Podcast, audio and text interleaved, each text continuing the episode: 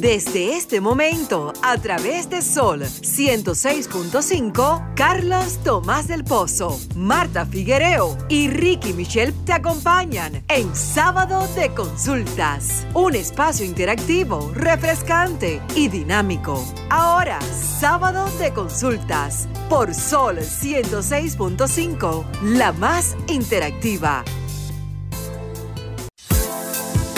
Feliz tarde, feliz tarde. Gracias por acompañarnos en esta experiencia de la radio dominicana. Sábado de consultas, el interactivo de la orientación a través de Sol, la más interactiva plataforma que llega hasta donde usted se encuentre.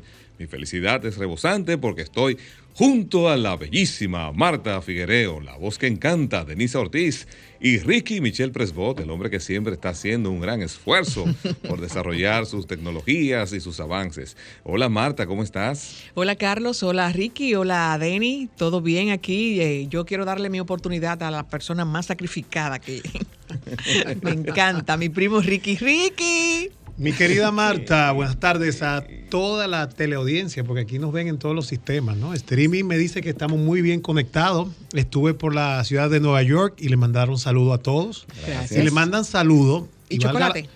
No, chocolate, estamos trabajando en eso. Exacto. Estamos Aunque- cambiando. Aunque no nos escuche. A que no nos escuchen. Pero la verdad que quiero primero darle de parte de ellos para ustedes, de la, de la franquicia, la sucursal de Santo Domingo Motors en la Luperón. Están escuchándolo, su gerente Máximo y el, el coordinador de ventas Arnaldo están muy pendientes al programa de hoy y le mandan un abrazo fraternal. Yo feliz de estar con ustedes, Denny, Carlos, mi prima, con su look. Estamos por aquí cerrando el año y, y dándole las gracias porque me permiten en este cierre de año, en estas navidades, compartir con ustedes plataforma. Muy Así bien, es. Denisa Ortiz. Hola Carlos, hola Marta, Ricky is back. Bienvenido nuevamente aquí a Sábado de Consultas en este espacio interactivo y dinámico, pero sobre todo refrescante a través de la más interactiva, esta Sol 106.5. Ricky nos reporta Joel Suero, la sintonía, pero también nos dice que debiste traer los chocolates y que dejes el cuento. Joel, Joel, eso, eso está en camino, estamos trabajando. Muy bien, muy bien. Nosotros tenemos un contenido muy interesante para el día de hoy. Recuerden nuestras redes. La del programa es arroba S consulta RD, tanto para Twitter, Facebook e Instagram. Y a través de la línea telefónica al 809-540-165, usted se puede sumar a las interesantes conversaciones, haga sus preguntas, participe. Tus redes, Marta Figuereo. Bueno, usted sabe que mis redes son Figuereo M Marta, ¿verdad? O Figuereo M, Figuereón. Y para Twitter, Figuereo rayita abajo, que no es underscore como mi primo, Marta. en Twitter. Eh, mi primo, Bueno, estamos en el blog mundial Twitter como Michelle underscore Ricky y estamos en LinkedIn como Ricky Michelle. Bien. En todas mis plataformas digitales como arroba Denisa Ortiz. Bien, entonces eh, nosotros hoy vamos a tener dos interesantes conversaciones. Si usted tiene alguna inquietud, alguna preocupación porque se le ha caído el pelo, pues aquí va a encontrar opciones y va a encontrar respuestas a sus inquietudes. Parece ser que se llegó al final de la calvicie a través de los implantes de pelo. Vamos a tener una conversación muy interesante con un especialista en el tema.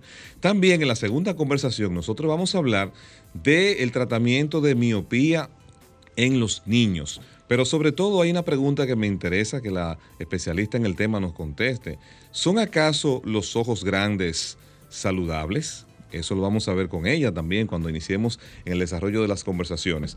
Como siempre, antes de iniciar nuestro espacio, nosotros pasamos una mirada por las tendencias e informaciones que acontecen en las diferentes partes del mundo y también en nuestro país. Pero en este caso quiero dar una, una breve mirada a las tendencias que vienen en términos de marketing y sobre todo para el año 2022. Una de ellas es, una de ellas es el enfoque hacia la gestión de los datos que las empresas pues están han, ya saben, han identificado que este es otro de los valiosos activos que tienen las empresas y por eso la gestión de los datos ya no va a ser algo como manejarlos sueltos, sino ir acumulando informaciones sin saber qué uso se le va a dar, sino todo por el contrario. Hoy en día las marcas eh, están muy eh, identificadas o enfocadas en conocer cuáles son los perfiles de sus clientes, pero más que ellos, cuáles son aquellas cosas que generan emociones en sus clientes. Ahora bien, esa base de datos que es tan valiosa, las empresas también tienen que invertir, y de hecho lo harán, para preservarla de seguridad y evitar ser vulnerados, porque una empresa puede pasarse toda una vida captando datos importantes de sus clientes siempre y cuando tenga la forma inteligente de captar los datos, porque hay que decir de que una base de datos no es simplemente tener el nombre del cliente, tener la dirección y tener su teléfono, sino que hoy en día las plataformas eh, se han desarrollado de una manera tal que pueden identificar a las emociones de las personas que los impulsa a comprar, dónde, cuáles son las frecuencias de compras y también su perfil económico. Así que ya ustedes saben, las empresas para el 2022 vienen enfocadas también en valorar su base de datos con el objetivo de que esto le dé una ventaja competitiva en un mercado que cada vez está más desafiante. Muy interesante, muy interesante. Y tú sabes que a propósito de las invitadas que tenemos en el día de hoy, eh, tengo un versículo eh, de Mateo 10, 30, que dice que hasta los cabellos de la cabeza de ustedes están todos contados. Esto con relación, yo lo, hago la reflexión con relación a lo que significa que todo acto que nosotros hacemos, todo lo que pensamos, todo lo que eh, acto de bondad, de maldad, de malquerencia, todo está ahí. Y nosotros debemos hacer cambio en nuestra vida, porque todo debajo del cielo, al final esté usted vivo o esté muerto, se va a saber. Y el otro es que ustedes saben que dice, se hizo de la vista gorda. Muchas veces eh, pasamos de largo eh, a situaciones que muchas personas tienen y lo hacemos como el, eh, la lectura también del Gran Samaritano, donde varios pasaron y vieron a esta persona en el, en el suelo y no le hicieron caso, mientras vino el samaritano y ayudó. Lo que significa es que con lo que usted pueda, con lo que usted quiera y con lo que su corazón, pero por favor dé. Hay que dar. Y aunque es tiempo de dar, siempre es tiempo de dar. No esperemos un momento específico, siempre es tiempo de ser ese buen samaritano. Excelente. Bueno, señores, y de mi lado, a propósito de oportunidades, de emprendurismo, eh, luego de, o en esta transición de la pandemia, en los mercados desarrollados en, países continentales, y vamos a poner como referencia Estados Unidos, se está dando todo un movimiento en torno a que aquellos ciudadanos que son en la actualidad conductores o fueron conductores en algún momento y tengan habilidades especiales, le están pagando para que tomen las clases especializadas de la licencia 360, que es la licencia de transporte interestatal de carga seca, carga refrigerada o carga mixta. Con esto, no solamente le están pagando un curso por la debilidad que existe en el mercado de la, oferta de conductores para carga, sino que le están pagando un curso que cuesta en el orden de los 5 o los 7 mil dólares, más un bono de reclutamiento en el orden de los 15 mil dólares si pasan el curso y son aprobados, más un salario garantizado de en el orden de los 120 mil dólares.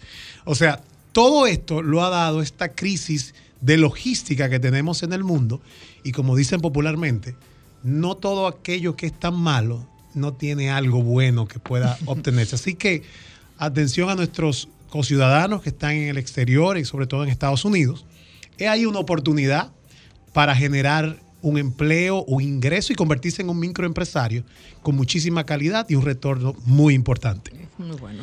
Bueno, pues como cada sábado, eh, no es no es, hoy no es el. Me encantó la reflexión de Marta y la idea de Ricky, al igual que la de Carlos, pero la tecnología no se puede quedar fuera. Y les cuento que Instagram está llamando a que van a recuperar una nueva función que llevaban años pidiendo los Instagramers y es que a partir de ahora usted va a elegir cuál publicación de su feed colocar de primero.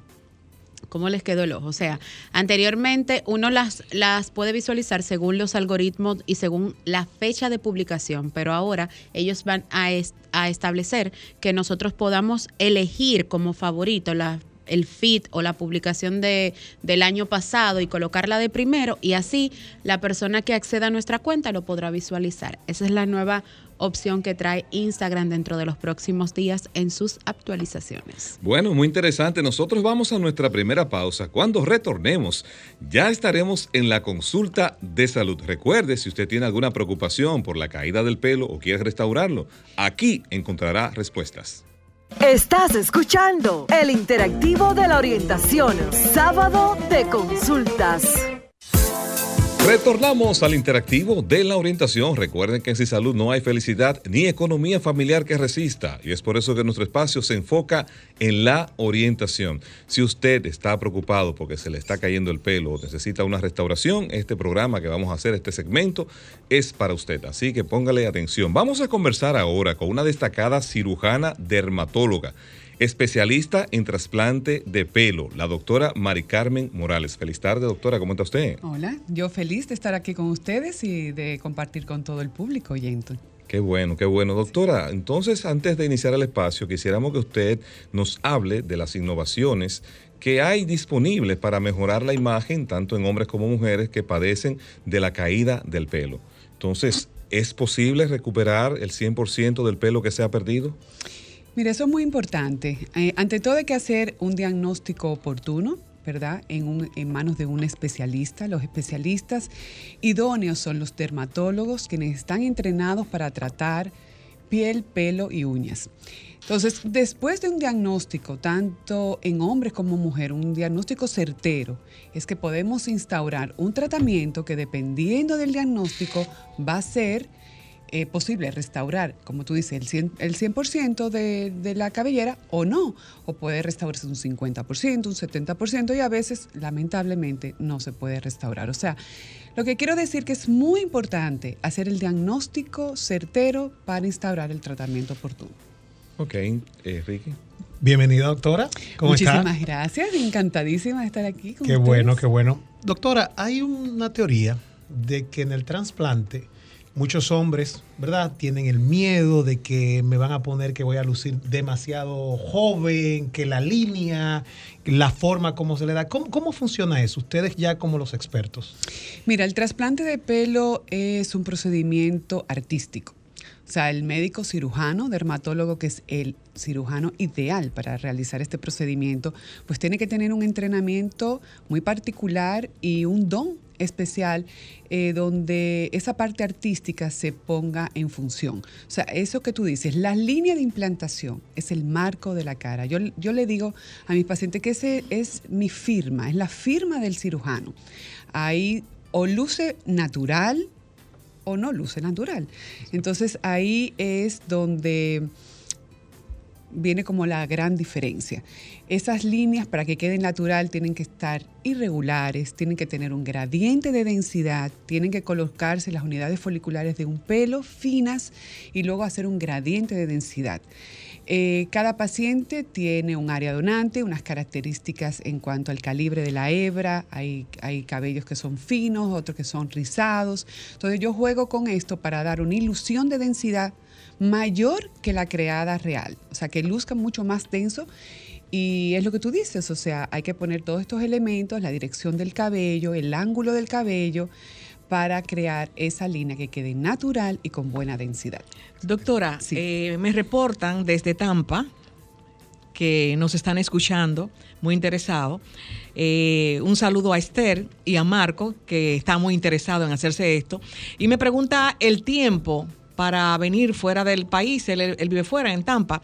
Eh, ¿Qué tiempo va a durar aquí para hacerse todos los estudios y hacerse el trasplante?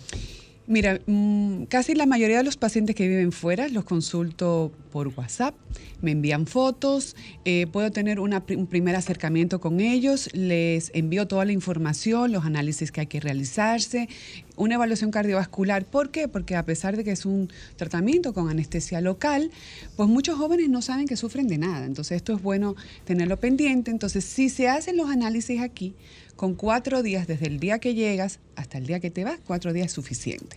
Ah, excelente. Okay. Hay muchos ¿Escuchaste, que, Esther? Que, hay muchos que ya traen sus evaluaciones de fuera y entonces solamente esos pacientes con tres días es suficiente. Doctora, ¿y cuál es la diferencia entre un trasplante y un injerto de pelo? Mira, el término trasplante de pelo, injerto de pelo, restauración capilar es lo mismo. O sea, estamos hablando de un- procedimiento donde vamos a extraer el área donante del área donante, que es la parte posterior del cuero cabelludo, el área occipital, eh, unos folículos que genéticamente no heredan el gen de la calvicie. Entonces, esta es un área donante, estos son unos recursos que cuando tú los llevas de un área a otro van con su código genético y no se van a caer en un futuro. Pero hay que saber, saber seleccionar esta área donante para que sea estable y permanente en el tiempo. Nosotros queremos que usted se integre a esta conversación a través de la línea telefónica en nuestras redes. Así que si usted tiene alguna pregunta, este es el momento porque con nosotros tu consulta es gratis. Comunícate 809-540-1065. 1-809-200-1065 desde el interior sin cargos. 1-833-610-1065 desde los Estados Unidos. Sol 106.5, la más interactiva. Tornamos al interactivo de la orientación. Estamos conversando con la doctora Mari Carmen Morales. Ella es cirujana, dermatóloga, especialista en trasplante de pelo. Doctora, usted dijo al principio que había algunas condiciones que pudieran provocar que no fuera 100% efectivo la restauración del pelo. ¿Cuáles son esas o si hay alguna enfermedades que pudieran eh, limitar a que, esa, a que sea exitoso el resultado? Mira, la indicación mm, y la, yo, yo te diría que la mejor indicación para un trasplante de pelo son las alopecias genéticas. ¿Ok? Donde hay un gen que tú lo heredas, se va cayendo el pelo de una forma eh, miniaturizándose, se va afinando y luego se va cayendo hasta que prácticamente ya no es visible. Estos son los candidatos número uno para un trasplante de pelo. Hay otras alopecias o pérdida de pelo que también tienen mucho éxito, como las alopecias traccionales, que las mujeres que se hacen esos peinados súper apretados desde pequeñas, esas trenzas, ocurre un daño permanente, cicatricial, y son excelentes candidatas para restauración. ¿Quiénes no son buenos candidatos? Aquellas personas, aquellos hombres o mujeres donde se le cae el pelo en una temporada de- del año, mucho pelo, pero son efluvium, tienen otras características, tienen otras causas y estas son restauradas con tratamientos médicos de una forma maravillosa. O sea, que no a todo el mundo que se le está cayendo el pelo hay que hacerle un trasplante capilar. Por eso mencionaba al inicio la importancia de hacer el diagnóstico certero. Doctora, tomando entonces ya ese intro, su procedimiento, ese procedimiento, el llamado pelo a pelo, explíquenos un poco cómo es que funciona este modelo. Mira, esto ha revolucionado eh, todo lo que es el trasplante capilar. O sea, es un antes y un después de esta técnica. El trasplante pelo a pelo eh, ya no hay que hacer una cicatriz lineal, ya no hay que dar puntos, que eso es un tema súper importante. ¿Por qué? Porque es un procedimiento de rápida recuperación, no es doloroso y los pacientes que viven fuera se pueden ir al segundo o tercer día. Entonces, esto ha sido como el gran avance en trasplante de pelo. Sí es verdad que hay que afeitar eh, todo el área donante del, del cuero cabelludo, pero ese cabello crece súper rápido. Incluso hay pacientes que luego de que se afeitan se ven bien, se ven atractivos y, y les gusta. Sí, a mí, yo vi, a- yo vi un paciente así, doctora suyo. Yo me quedé en shock. Sí, hay hombres que, oye, atractivísimos. Sí. Sexy, doctora. ¿verdad? Sexy. Ay, ay, ay. Doctora, entonces podemos mejorar la imagen, podemos restaurar el pelo ahora. ¿Y el bolsillo cómo quedaría, doctora? Dígame. Exacto, es- esos daños. Mira, lo importante es que es una inversión eh, que va a perdurar. O sea, es un cambio eh, en tu autoestima, te aumenta tu autoestima, es una restauración de un área que no se esconde, que es tu cuero cabelludo, que es tu marco del rostro. Pero bueno, vamos a ir, a, ir ahora al tema eh, que estoy segura que, los- todo el público quiere saber. ¿Cuál es el precio? El precio comparado con Estados Unidos es un precio súper atractivo. O sea, es un precio que yo te diría casi todo el mundo que hace un esfuerzo eh, puede, eh, puede, puede realizárselo. Pero sobre todo que estás en manos personalizadas con un equipo médico entrenado que te va a dedicar todo el tiempo. Eso lo, lo comento porque hay prácticas médicas donde los médicos pues no están siempre los procedimientos, ¿entiendes? Tienen tres, cuatro pacientes al mismo tiempo y bueno, eh, cada médico hace su práctica dependiendo de lo que quiere, pero aquí te damos un servicio personalizado de alta calidad con resultados 100% y eso pues eh, cuesta, pero no cuesta tanto. Exacto. Y es, pa- y es para siempre el resultado. Y Tenemos un contacto, Ah, permíteme, ok. Marta. Ah, bueno, se nos fue la línea. Adelante, Marta. Precisamente hablando del costo, también hay una, hay como unas giras o una, unos viajes que se hacían o se hacen en la Los República tours. Dominicana teniendo excelentes médicos que viajan a otros países, especialmente a Turquía. ¿Por qué? Si aquí lo hacemos. Mira, eh, eso es muy interesante porque es verdad que ha habido un boom en cuanto a esos viajes fuera del país buscando esta alternativa. Primero, porque se han mercadeado bien, ¿verdad? Hay que decir las cosas como son. O sea, se han mercadeado muy bien. Eh, sin embargo, hay médicos en todos los lugares, médicos buenos, bien entrenados, y hay personas que no están tan bien entrenados o que tienen una práctica de ser masivo el, el- producto, o sea, varias cirugías al, al mismo tiempo. Yo siempre le digo a los pacientes que tienes que seleccionar con mucha eh, inteligencia emocional tu médico. Es un médico entrenado que va a estar pendiente no solamente de tu procedimiento, de tu posquirúrgico. O sea, es un procedimiento ligero, es verdad, poco invasivo, pero requiere un seguimiento. Entonces, ese seguimiento, si no vas a pasarte eh, 15 días en Turquía, donde el médico te está eh, dando un seguimiento personalizado, eh, siempre hay riesgos. Y está fuera de tu país. Y estás lejos. Y ahí está y el de costo del país. pasaje y el costo de, de la estadía. Doctora, Yo te diría que lo más importante es que tú quieres resultados. Si quieres resultados seguros, en manos expertas. tenemos un contacto. Feliz tarde. ¿Quién está con nosotros y desde dónde? Sí, buena, Pichardo Ramírez, de Alma Rosa. Adelante con su inquietud desde Alma Rosa. Y yo quisiera el número personal de la doctora, si es posible. Al final, Ok. sí. Mantén la sintonía que al final, antes de ella irse, pues lo va a compartir con todos ustedes. Gracias por llamarnos. ¿Tienes una pregunta, Denise? Sí, doctora. Hablamos de la técnica, hablamos de la diferencia entre trasplante e injerto, que resulta ser lo mismo, pero quisiera saber si existe algún, algunas causas y consecuencias ante un injerto en un paciente. Mira, eh, si es un procedimiento eh, realizado ya tanto por, por la parte eh, quirúrgica, el médico entrenado y el equipo. El equipo en este, en este procedimiento es muy importante.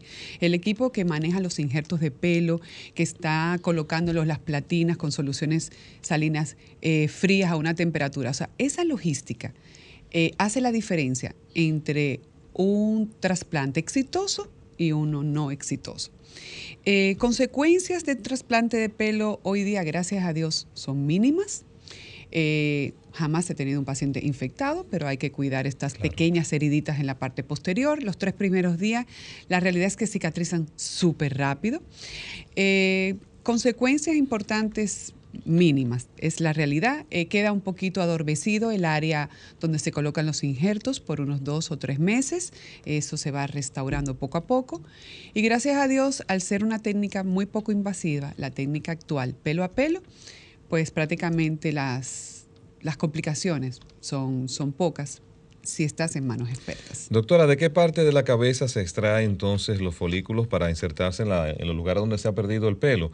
Y si tiene el mismo costo el procedimiento para un hombre que una mujer. Eh, yo siempre trato de individualizar a cada caso del trabajo que hay que realizarle, del área que hay que realizar. Eh, entonces eso varía un poquito de paciente a paciente. Eh, la parte siempre es la parte occipital y la parte temporal, o sea, toda la parte posterior. Es un pelo estable, yo lo veo con el dermatoscopio, es un cabello fuerte. Y es muy importante que a la hora de restaurar pacientes jóvenes, tenemos que tener muy pendiente en que un paciente joven que tú estás restaurándolo hoy puede continuar su proceso de alopecia y en unos años necesitar otro trasplante de pelo. Y es muy importante poner una línea de implantación en una ubicación que le quede natural hoy, en 10 años y en 20 años. O sea que hay que tener un poco visión hacia el futuro. Sí. Ah, perdón, Ricky. En el caso de Carlos preguntaba con relación a hombre y mujer, eh, ¿puede darse el caso que tenga una paciente que tenga una, una alopecia específica en un lugar y solamente con un tratamiento con una dermatóloga tricóloga eh, no necesite el trasplante? La consulta, La de Marta. de Marta. Marta. Esa es la consulta. Claro que sí, mira, sí, claro que sí, Marta. Hay muchísimos tipos de alopecias que no necesitan trasplante de pelo. Están las alopecias areatas, que son muy comunes, que La son esos ACC. Eh, esa es otra. Las alopecias areatas es un parche, un parche que, que puede ocurrir uno o varios parches. Eh, se te queda lisito, que muchas personas dicen, ay, pero eso es un hongo que, que- que tengo y no lo es. Eh, entonces esas se restauran con tratamientos médicos.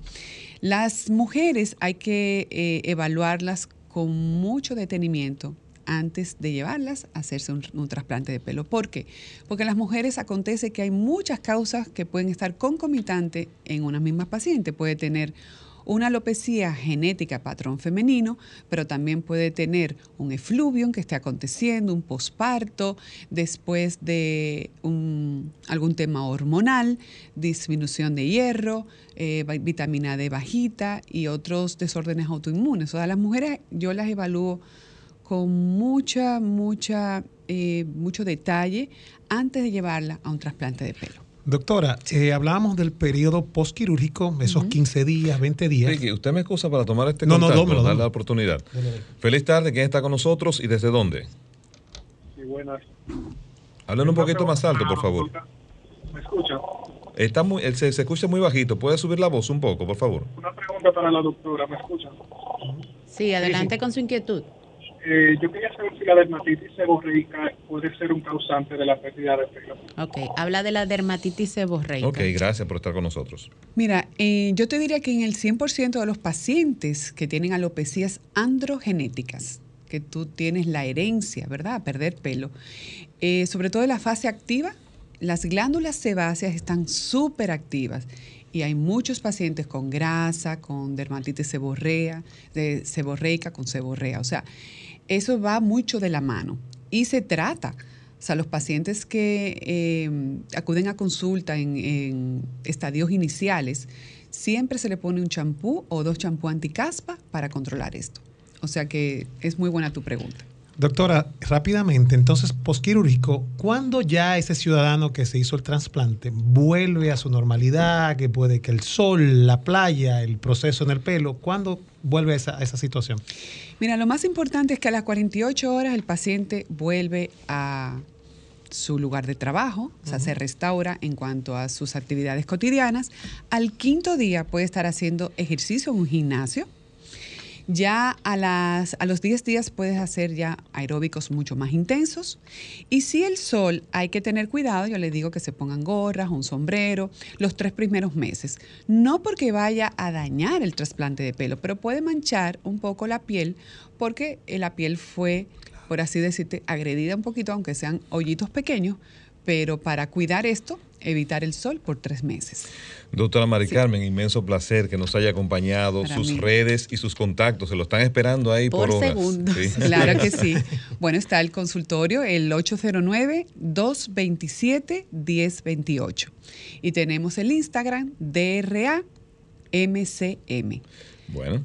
¿Qué? Muchísimas gracias. Entonces, A van a venir otras consultas desde el equipo, pero fuera del aire, Sí, así que sí, usted sí. sabe. Claro que sí. Para mí un placer. Nosotros vamos ahora a nuestra próxima pausa y cuando retornemos con más contenido de Sábado de Consultas. Estás escuchando Sábado de Consultas por Sol 106.5, la más interactiva. En sábado de consultas, cápsula de salud. ¿El COVID-19 tiene olor? Esa es una respuesta que solo nos podría dar con exactitud un perro. La capacidad olfativa de una de nuestras mascotas preferidas se ha convertido en otra herramienta para combatir la pandemia del COVID-19, que ya ha causado más de 20 millones de contagios y un millón de muertes en todo el mundo. En países como Finlandia, Líbano, Argentina, Chile, Alemania, Estados Unidos, Colombia y México, las autoridades están entrenando canes para que puedan detectar si las personas están contagiadas con el nuevo coronavirus. En sábado de consultas, cápsula de salud. Estás escuchando el interactivo de la orientación, sábado de consultas. En sábado de consultas, consulta de salud. Vamos al interactivo de la orientación y continuamos en salud. Eh, la salud visual de los niños debe ser siempre una alta prioridad de sus padres o tutores. Por eso nosotros vamos a conversar con una excelente experta oftalmóloga, experta en queratocono, la verdad. Y ella, pues nos acompaña con nosotros la doctora Judith Portorreal. Doctora, usted estaba desaparecida. Feliz tarde, ¿cómo está usted? Yo muy bien, feliz de finalmente poder estar acá con ustedes antes de concluido este año. Qué bueno, doctora. Yo hacía eh, cuando iniciamos el programa una pregunta de que si esos ojos grandes que vemos eh, y que llaman mucho la atención, que hasta qué punto podemos decir que se tratan de ojos saludables. Quisiera comenzar por ahí con el, lo que sucede con el tema de los ojos grandes, entonces tenemos que diferenciar lo que son ojos grandes de ojos largos. Entonces, generalmente lo que es la sensación de ojos grandes viene dado por la apertura palpebral. O sea, por eso los asiáticos da la impresión de que tienen los ojos pequeñitos porque tienen los párpados, eh, la hendidura palpebral muy rasgada. Y las personas que tienen la hendidura palpebral grande, entonces da la sensación de ojos grandes. O las personas que tienen tiroides que acumulan líquido en la parte de atrás de sus ojos y se le pueden ver esos ojos saltones pero el, largo del ojo real hay que medirlo. O sea, simplemente por el aspecto que un ojo tiene visualmente, no nos puede decir si ese ojo es más grande o no es más grande de lo normal. Para saber el tamaño del ojo es necesario hacer un estudio que se llama longitud axial, que nos mide el ojo de, de largo a largo para saber si es o no es más largo. Y si es más largo, entonces sí es un inconveniente, porque los ojos más largos desarrollan un defecto refractivo que se conoce como miopía. Ah, por eso hablamos de la miopía en los niños, ¿verdad? Entonces, ¿cómo, como padre, cómo yo detecto que mi niño tiene miopía? Como padre, a menos que ya el niño tenga una miopía que vamos a empezar, vamos a organizar las ideas. ¿Qué es la miopía? La miopía es un defecto refractivo relacionado con el, con el tamaño del ojo, con ojos más largos. De manera normal, cuando la luz ingresa al ojo, debe de caer en un punto en específico del ojo.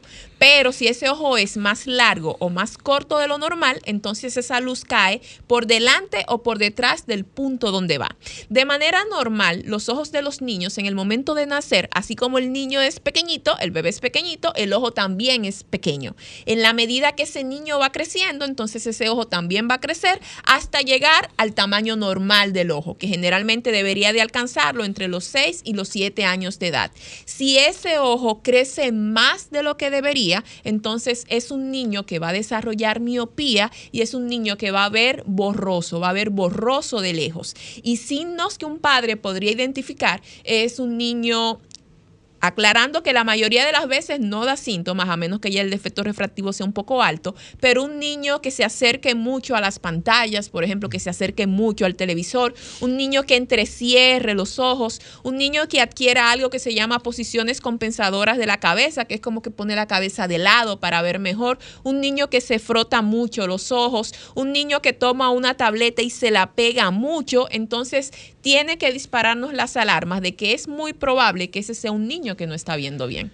Doctora, ¿existen patrones de acompañamiento a nivel de alimentación en esa primera infancia que puedan ayudar a mejorar o a prevenir o, o es un tema ya que genéticamente el niño nace con estas condiciones?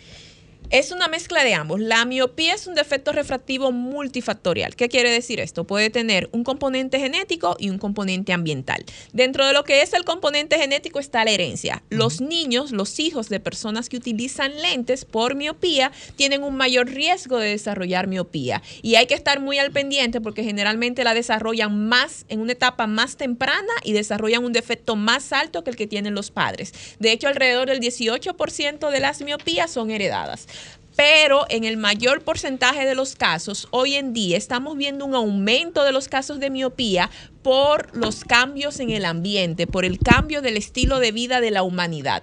Entonces, ¿qué está sucediendo ahora que es diferente a lo que sucedió con la generación de los 70 o la generación de los 80? pantallas de cerca.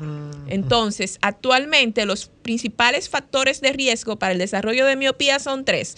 Uso muy temprano de pantallas de cerca, pasar mucho tiempo en espacios pequeños como los apartamentos y pasar poco tiempo en exteriores. Entonces, como ahora tenemos una generación de niños que generalmente crece en apartamentos porque está cambiando la urbanización de las ciudades, entonces el no estar expuesto al sol como antes, que los niños salían a jugar a la calle con sus amigos, se está relacionando con un aumento del desarrollo de miopía. ¿Y qué podríamos hacer para prevenir? Bueno, en los primeros dos años de vida, cero pantallas, sobre todo cero celulares, cero tabletas, solo hacer videollamada con los familiares, pero nada de poner muñequitos o canciones a los niños para tranquilizarlos, porque este es un factor de riesgo para miopía. Y aclarar que los niños deberían de pasar al menos unas 14 horas a la semana en exteriores, ya que el sol juega un papel fundamental en lo que es regular el crecimiento del ojo. 14 horas a la semana, estamos hablando de unas dos horas diarias. O sea que todo padre debería de saber qué cantidad de tiempo dura su niño en recreo, qué tiempo dura su niño en educación física y tratar de completar esas dos horas que el niño debe de estar en Viajar exteriores. menos, viajar menos. Doctora, generalmente los padres, por, no sé, desconocimiento, no, quizás no están tan eh, con conocimiento sobre el tema de la miopía.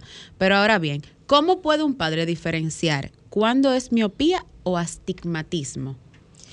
Lamentablemente el padre no puede. El padre, por eso la importancia del chequeo oftalmológico de los niños. En la medida que el niño crece y cambia, ¿A partir los de qué edad? Ahí mismo, doctora. ¿hasta ¿Cuál es la edad que debe ser ese primer chequeo? ¿A qué edad? Ese primer chequeo debe de ser al primer año de edad. ¿Por qué? Porque el- los, los ojos nacen, el sistema visual nace inmaduro. Y en la medida que va creciendo esos ojos van cambiando. Entonces, si tenemos un defecto refractivo en niños pequeños, es necesario diagnosticarlo y tratarlo en etapa temprana para colocarle los lentes de lugar, porque si no, es un ojo que no se va a desarrollar adecuadamente y puede desarrollar lo que se llama ambliopía o ojo vago, que son ojos que no desarrollan su visión y ya si esperamos a los 6, 7 años que ya se ha completado el desarrollo visual, aunque queramos venir a solucionar el problema, ya es tarde y el ojo no habrá alcanzado su máximo desarrollo. Tenemos un contacto. Feliz tarde. ¿Quién está con nosotros y desde dónde? Sí, buenas tardes, Primitiva de la Romana, un abrazo. Un abrazo, Hola, primitiva. primitiva, gracias. Sí, aquí estoy, no pude participar en la primera, eh, o sea, en el Intervención. primer programa, pero en este estoy, gracias al Señor. Gracias, gracias. Gracias. Eh, gracias a la doctora por estar ahí eh, dando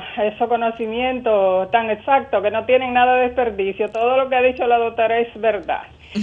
Eh, y un saludo al pueblo dominicano. Doctora, eh, la estadística de, de niños con, con miopía, ¿cómo está? Porque eh, eh, lamentablemente los padres le están dando, o sea, esas herramientas a los niños, yo creo que antes de abrir bien los ojos. Eso es lo primero. Y se- y- Para tranquilizarlo. Sí, sí, claro. y segundo, eh, también algunos nos damos cuenta porque los profesores nos mandan a decir que, que vayamos, porque a mí me pasó con mi adorada nieta ese problema, esa situación. Y la operación, ¿qué tal? Porque yo escucho que, que se operan y cuando tienen la edad de operarse, que creo que a partir de los 18 usted me corregirá, y que como que eso dura un tiempo y que después vuelve. Me gustaría escuchar su conocimiento. Gracias, Primitiva. Vamos a aprovechar entonces colocar los contactos telefónicos porque con nosotros tu consulta es gratis. Comunícate 809-540-1065. 1-809-200-1065 desde el interior sin cargos. 1-833-610-1065 desde los Estados Unidos. Sol 106.5, la más interactiva. Vamos al interactivo de la orientación. Estamos conversando con la doctora Judith Portorreal, oftalmóloga, especialista en keratocono también. Doctora, eh, preguntaba a la oyente primitiva sobre las estadísticas en niños. ¿Cómo anda eso? Actualmente la incidencia de Permítame, miopía. doctora, tomar ese contacto que entró ahora y Ah, le respondemos entonces en bloque. Tanto a Primitiva, vamos a anotar ahí la inquietud de Primitiva y esta. Feliz tarde, ¿quién está con nosotros y desde dónde? Sí, buenas tardes. Le llamamos desde Jarabacoa. Adelante, Jarabacoa. Bueno, se nos fue la línea ahí. Bueno, seguimos entonces respondiendo a la inquietud de primitiva sobre las estadísticas. ¿Cómo anda? Los datos son preocupantes. Actualmente se estima que la incidencia de miopía está en alrededor de un 30% de la población. O sea, que estamos doctora, hablando de que alto. uno de cada tres niños probablemente desarrolle miopía. Y si al ritmo que vamos, se estima que de aquí al 2050 la mitad de la población va a tener miopía. Por lo cual son alarmantes estos datos. ¿Por qué? Porque los ojos más largos tienen un mayor riesgo de desarrollar enfermedades en la edad adulta que pueden poner en riesgo su visión. Y mientras más largo ese ojo, o sea, mientras mayor sea la miopía, más riesgo de poder desarrollar cuando ya ese niño sea adulto, glaucomas, cataratas, problemas de la retina, desprendimientos de retina, problemas que pueden poner en riesgo la visión de ese niño en su etapa adulta. Y de ahí la importancia de que el enfoque actual en los niños, a propósito de que nuestra oyente nos, nos preguntaba sobre la cirugía, la cirugía es posible realizarla en los miopes, generalmente cuando han alcanzado la estabilidad refractiva. ¿Qué quiere decir esto? Cuando el ojo ya haya dejado de crecer y la miopía se haya estabilizado. Normalmente esto debería de lograrse entre los 18 y los 21 años de edad.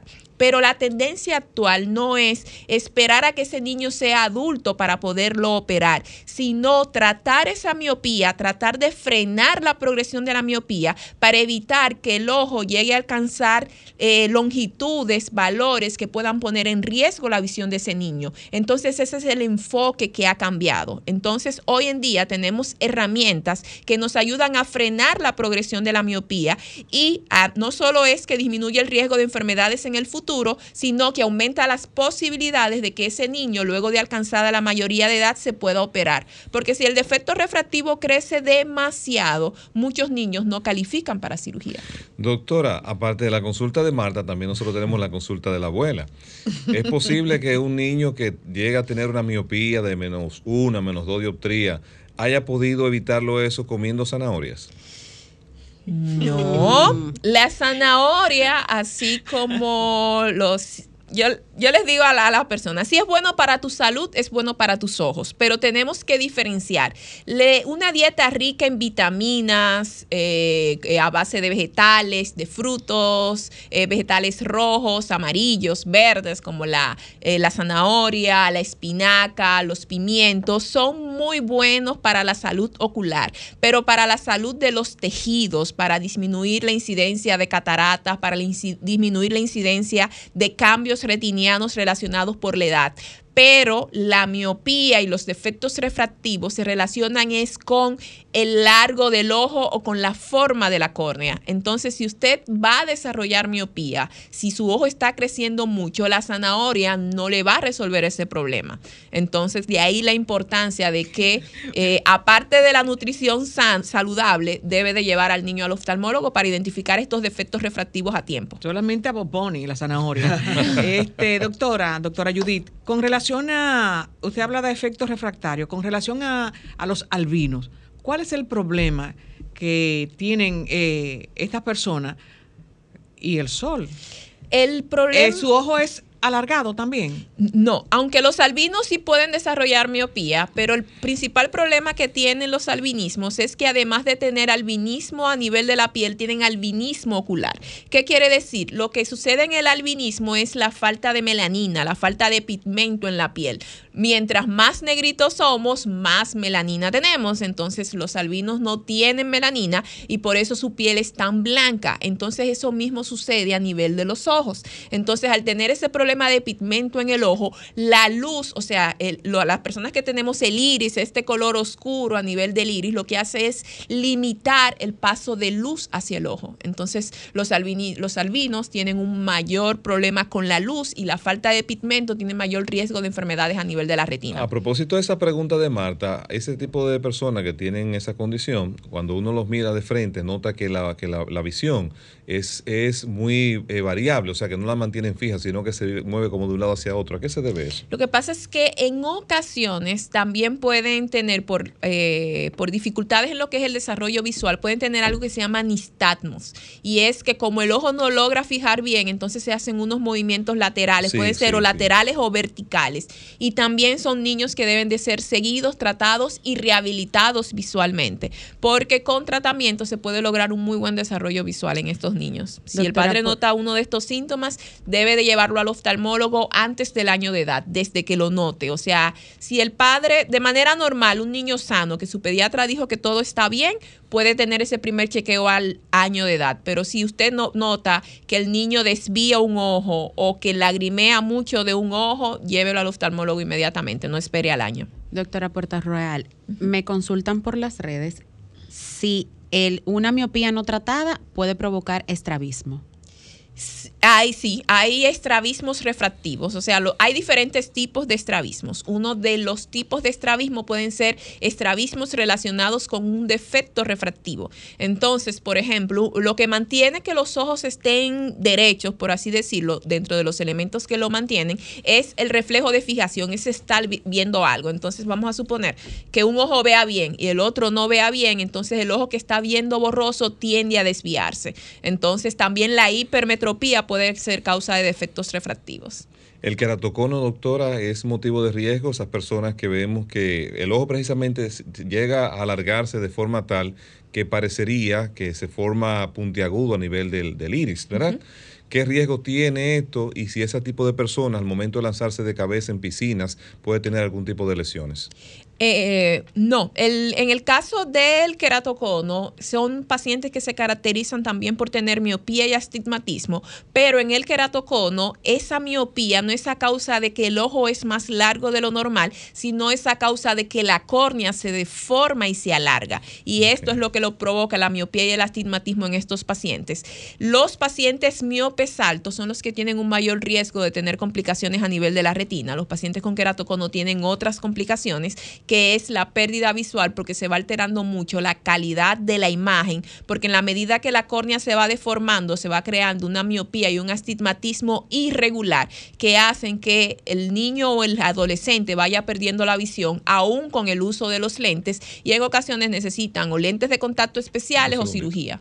Tenemos un contacto. Feliz tarde. ¿Quién está con nosotros y desde dónde? Eh, don Carlos, esta pregunta es del pueblo dominicano. Doctora, eh, la miopía, el sol, dígame, ¿qué tanto le hace daño? Y ese sol de la playa, gracias.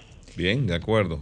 El sol, no, el sol no hace daño, el sol es sumamente necesario. El sol juega un papel fundamental en el desarrollo visual de los niños. Así que en niños pequeños sobre todo, como oftalmóloga, una de mis recomendaciones es que aumentemos el tiempo de los niños bajo el sol. Ahora bien, lo que es importante es que si los niños están en el sol, utilicen lentes de sol, así como los adultos, para proteger la retina, pero el sol es muy saludable para los ojos.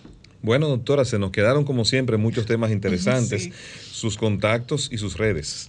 Pueden contactarme a través de mis redes sociales como Judith Portorreal en todas mis plataformas, incluyendo que estamos creando contenidos para YouTube, así que apóyennos con ese canal. O ya si les gusta la vía telefónica, lo pueden hacer a través de mi asistente en el 829-633-4232. Nos, nos preocupa siempre, doctora, la, sobremedica- la automedicación más bien de las personas. Brevemente, cuando hay ojo seco, hay alergia, hay picazón, Eh, las gotas. la consulta de la abuela, ¿qué tipo de gotas deben ser? ¿O limón dulce o una gota indicada por un profesional? O la espuelita, la espuelita. Limón dulce, no, espuelitas, no. Miren, básicamente lo- el inconveniente que tenemos es que tanto ojo seco como alergias dan síntomas muy semejantes, con algunas diferencias, pero son síntomas semejantes. Entonces lo ideal es que el paciente sea evaluado por un oftalmólogo para identificar la causa y poder aplicar un mejor tratamiento. Porque, por ejemplo, así para la abuela, lo único que yo podía recomendar en un paciente con resequedad ocular generalmente son paños tibios que ayudan a mejorar la calidad de la lágrima, o sea, aplicar calor local. Pero en el caso de las alergias no se, no, no- no se recomienda calor, se recomienda paños fríos. ¿Qué quiere decir esto? Que si usted tiene síntomas de ardor, lagrimeo y molestias y es por alergias y se pone paños fríos, se va a sentir mejor. Pero si esos síntomas son por ojo seco y se pone paños fríos, aunque la sensación en el momento va a mejorar, su problema de ojo seco va a empeorar. Así que lo ideal es ver un oftalmólogo primero que identifique la causa y luego el tratamiento. Bueno, la doctora Judith Portorreal, oftalmóloga, ha estado con nosotros y nosotros llegamos hasta aquí con Marta Figuereo, Ricky Bye. Michelle Presbot, Denise Ortiz Bye, y. Carlos Tomás del Pozo. bye. Bye, bye. bye.